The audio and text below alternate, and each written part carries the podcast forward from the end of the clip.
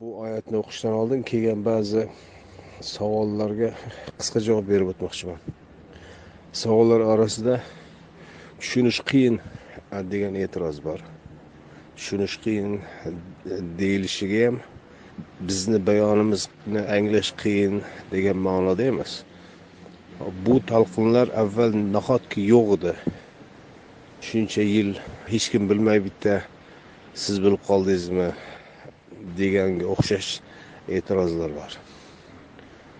Masalan jin bular mistik mifologik maxluqot emas real odamlar faqat arablar tanimagan arablar uchun notanish bo'lgan makkalik bo'lmagan odamlar degan talqin bugungacha hech kim aytmagan degan e'tiroz bor.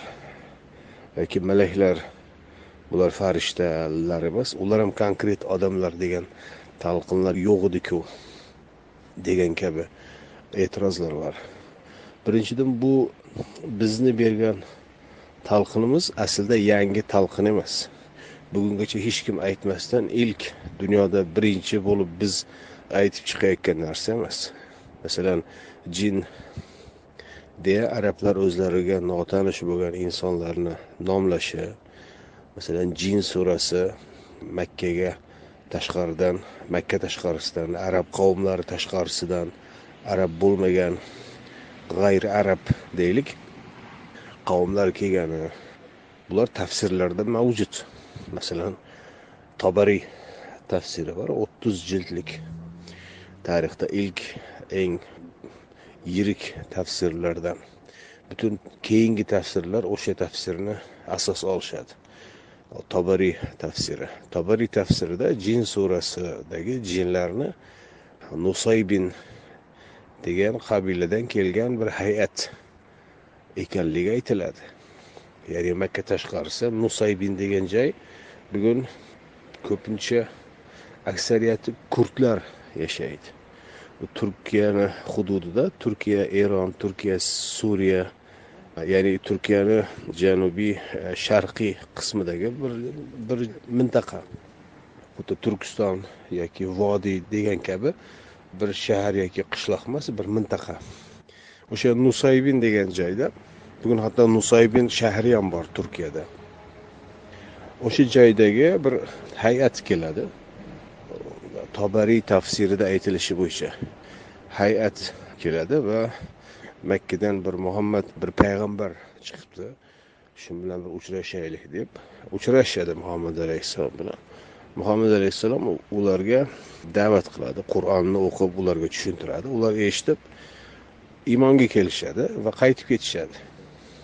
Ana shu voqea keyinchalik sahobalarga ham aytib beriladi. Mana kelishdi bu joyda uchrashdik deya. Bu juda maxfiy uchrashuv bo'lganligi aytiladi. Shuning uchun bir makkani markazida emas yoki kabani yonida emas makkani bir chetroq xilvatroq joyda makka mushriklar ko'rib bilib qolib hujumga hujum qila olmaydigan sharoitlarni xavfsizlik choralari ko'rilgan tarzda uchrashuv o'tkaziladi. Shu kechasi o'tirib bir gulxan yoqishgani ana undan keyin u joyda ular otlari yoki tuyalari bir markablarini bog'lab qo'ygani ana shu o'rinni ko'rishadi sahobalar ertasiga yoki indiniga. Mana biz bu yerda o'tirdik mana bu joyda bir yegulik pishirib berdik. Kelgan mehmonlarga masalan kunlar yoki mana ularni markablarni bog'lab qo'ygan tuya yoki otlarni mana izlari mana tezaklari va hokazo.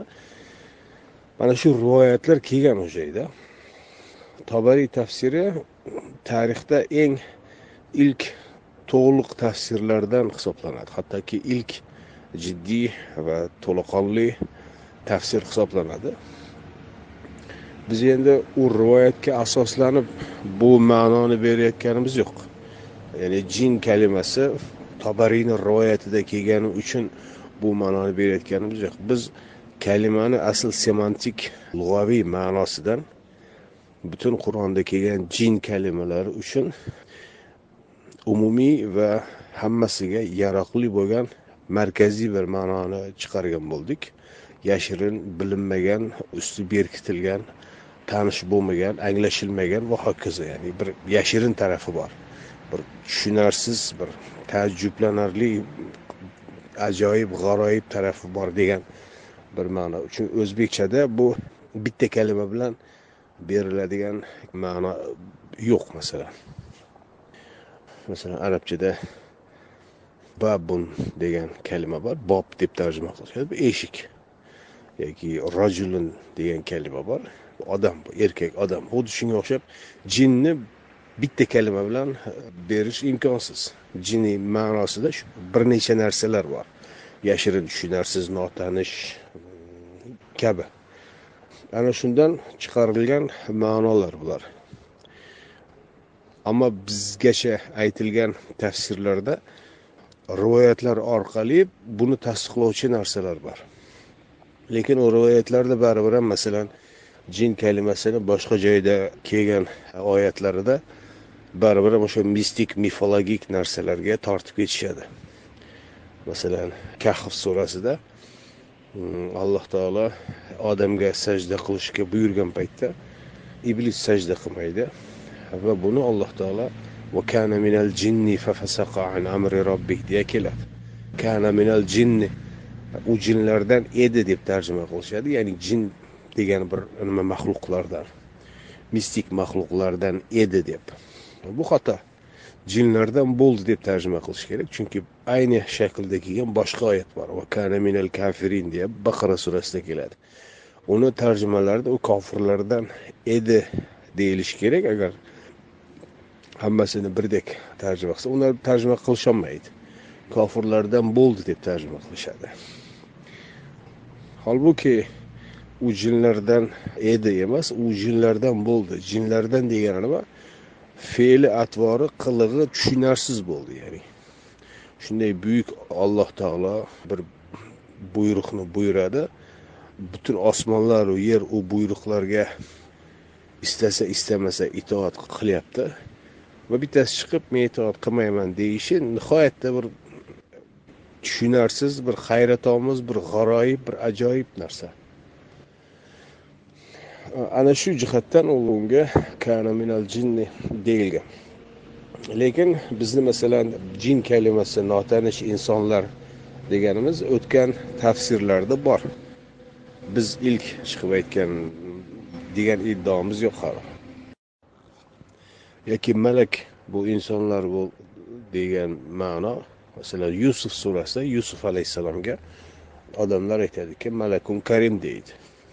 Bu nihoyatda kuch berilgan va mo'l jihatda kuch berilgan kuch quvvat berilgan bir erkak degan ma'noda aytishadi. Uni endi hech kim farishta demaydi. Chunki u qavm farishtalarga iymon keltirgan qavm emas umuman misr bu yerdagi insonlar farishtalarga iymon bir ko'rkam bir insonni ko'rsa bu farishta deydigan darajada emas. U joyga to'planganlar ayollar edi. Shahvatga berilgan ayollar erkakni ko'rgan paytda dediki bu nihoyatda kuch quvvatga to'lgan bir erkak. Karimun degani kuchi nihoyatda ko'p degani. Jo'marcha biror narsa berilganligiga aytiladi masalan. Kuchi hammaga yetadi. Bu majlisdagi ayollarni hammasiga quvvati yetarli bo'lgan. Degan shunaqa bir shahvoniy gapni aytishdi. Qur'onda bu malakun karim deya keltiriladi. Buni tarjimalarda farishta deb umumiyatla urvoradi. Holbuki u qavm farishtalarga iymon keltirgan emas edi kuchli insonlarni aytardi. Yoki bo'lmasa bani isroil malaklarga ortib nimani oborardi borardi nima edi? U tobutmi edi? Olib borardi buni farishtalarga yuklab olib borardi emas kuchli mavjudotlarga u joyda masalan ot bo'lishi mumkin og'ir yuklarni tashiy oladigan biror bir narsa. Ana ular bo'lishi mumkin va hokazo. Kuch egalariga shu malak deyiladi. Bu ham o'tgan talqinlarda tafsirlarda mavjud narsalar. Bizni yondashuvimizdagi farqlilik shundaki biz bir joyda malak deganda kuchli mavjudot deya boshqa joyda baribir ham farishta yoki jin deganni notanish bir qavm deya boshqa joyda baribir ham jin ajina u dev pari degan narsalardan qutulishni maqsad qilganmiz. Bizni yondashuvimiz shu. Chunki qur'on ilohiy kitob bo'lgani uchun ichida ixtilof bo'lmasligi kerak. Qur'onni o'zini beradigan o'lchovi shu. Agar ollohni huzuridan bo'lmaganda bir biriga xilof o'zaro chalkash ziddiyatli ko'p taraflarini topishardi deydi. Tafsirlar haqiqatdan buni aksini isbotlaydi. Bu bir joyda jin bir joyda notanish degandan keyin bir biriga xilof chiqaveradi. Bu tafsirlarni ko'rgandan keyin buni ilohiy kalom ekanligiga ham shubha uyg'otiladi. Hammasini bir markaziy ma'nosini anglagandan keyin hammasiga barcha o'sha oyatlarga javob bera oladigan markaziy umurtqani chiqara olgandan keyin e, hech qanday ixtilof yo'qligi shundoq ham ochiq oydin tushunarli bo'ladi. Bu kelgan o'sha ikkita savolga javobimiz edi. Endi oyatga qaytamiz.